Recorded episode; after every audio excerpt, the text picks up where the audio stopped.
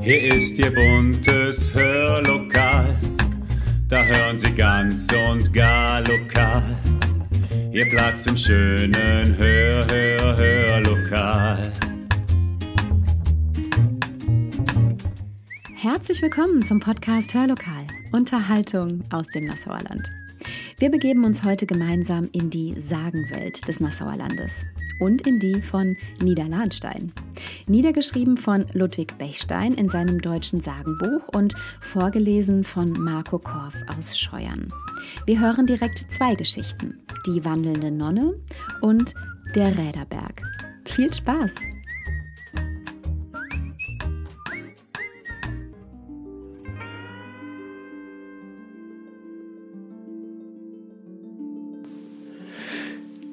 Wandelnde Nonne.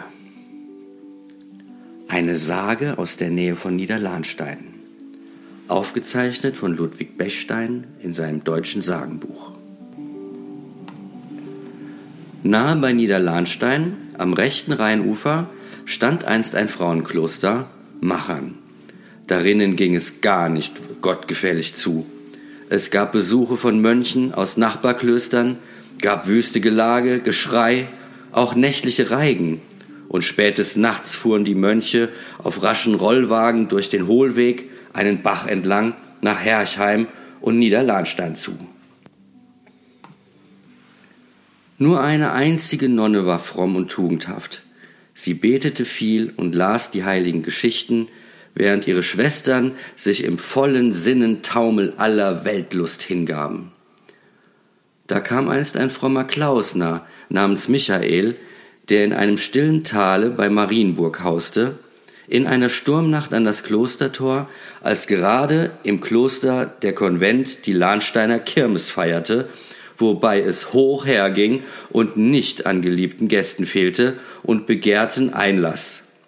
Allein die weltlichen Sünderinnen fürchteten einen geistlichen Zeugen und ließen ihn nicht ein.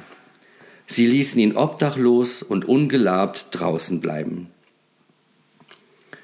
Da verwünschte der fromme Mann im zornigen Eifer das ganze Kloster und die Nonnen zu Nachteulen und Nachtgespenstern und alle die buhlenden Mönche zu Teufelslarven.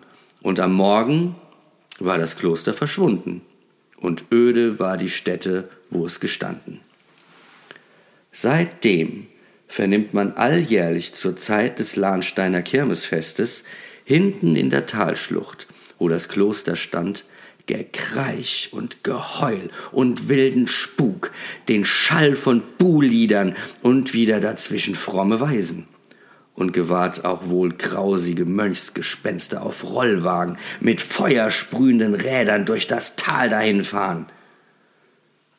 Die einzige fromme Nonne aber wandelt in heiligen Nächten und auch zu jener Kirmeszeit ernst und mild an einen verwitterten Bildstock, der am Bächlein steht, das aus dem Tale kommt, ab und auf und scheint in einem Buche zu lesen.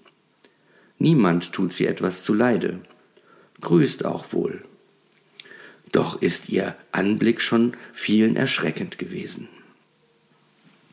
Das Kloster Machern aber, das hier in der Einsiedelei Michael mit seiner Verwünschung dem Boden enthob, wurde an der Mosel nahe bei Zeltingen wiedergefunden und dort mit frommen Insassen bevölkert.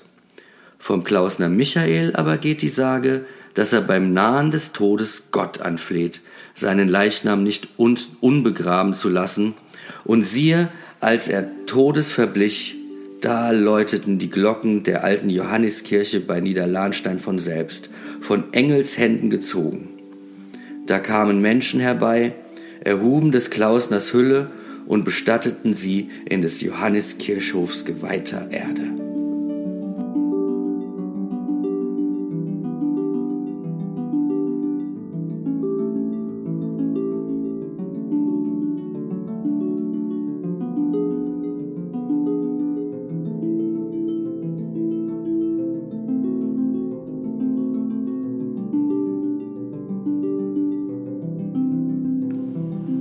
Räderberg. Eine Sage aus dem Nassauer Land, aufgezeichnet von Ludwig Bechstein in seinem deutschen Sagenbuch. Auf dem Räderberg, unweit von Nassau, soll vor Zeiten ein Kloster gestanden haben, davon man noch einige Trümmer sieht, aber niemand wisse, wes Ordens. Einst ging ein Metzger aus Nassau dahin. Da fuhr vor ihm her eine Kutsche, und er folgte ihr immer nach und hatte des Weges weiter nicht acht. Auf einmal, da hält die Kutsche vor einem großen, schönen Landhaus, das dicht an der Straße steht, das aber der Metzger sich nicht entsinnen kann, je gesehen zu haben, so oft er auch des Weges schon gekommen. Das Haus war hell erleuchtet, und aus der Kutsche sah der Metzger drei Mönche steigen, welche in das Haus hineingingen, und da er vermeinte, es sei das Haus ein Gasthaus, so folgte er ihnen ebenfalls nach, um des Hauses Gelegenheit zu erkunden und vielleicht da Herberge zu suchen. Er sah die Mönche in ein Zimmer gehen, wo ein Sterbender zu liegen schien, der ihrer harrte, um die Sterbesakramente zu empfangen, und dann trat er in einen großen Speisesaal, wo, so schien es ihm, viele Gäste beisammen saßen, aßen und ziemlich lärmend zechten. Als der Metzger eintrat, verstummten sie alle.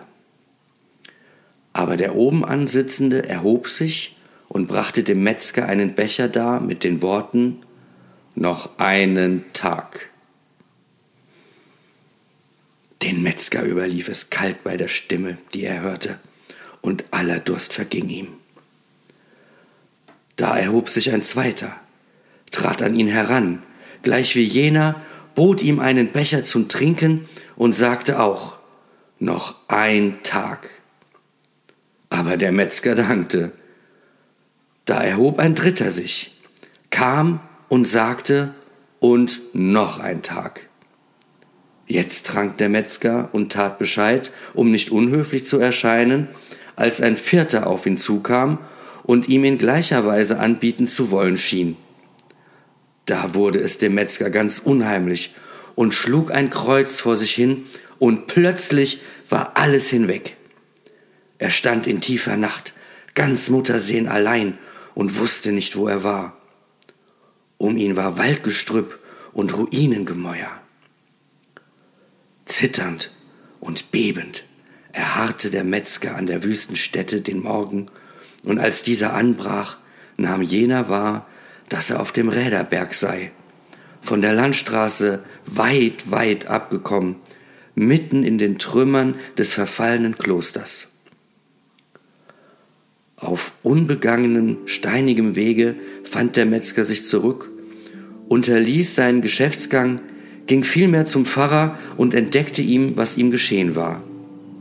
Genau nach drei Tagen war der Metzger tot. Vielen Dank, lieber Marco Korf, dass du dem Hörlokal immer so engagiert deine Stimme leist. Und vielen Dank auch für diese beiden wunderbaren Geschichten.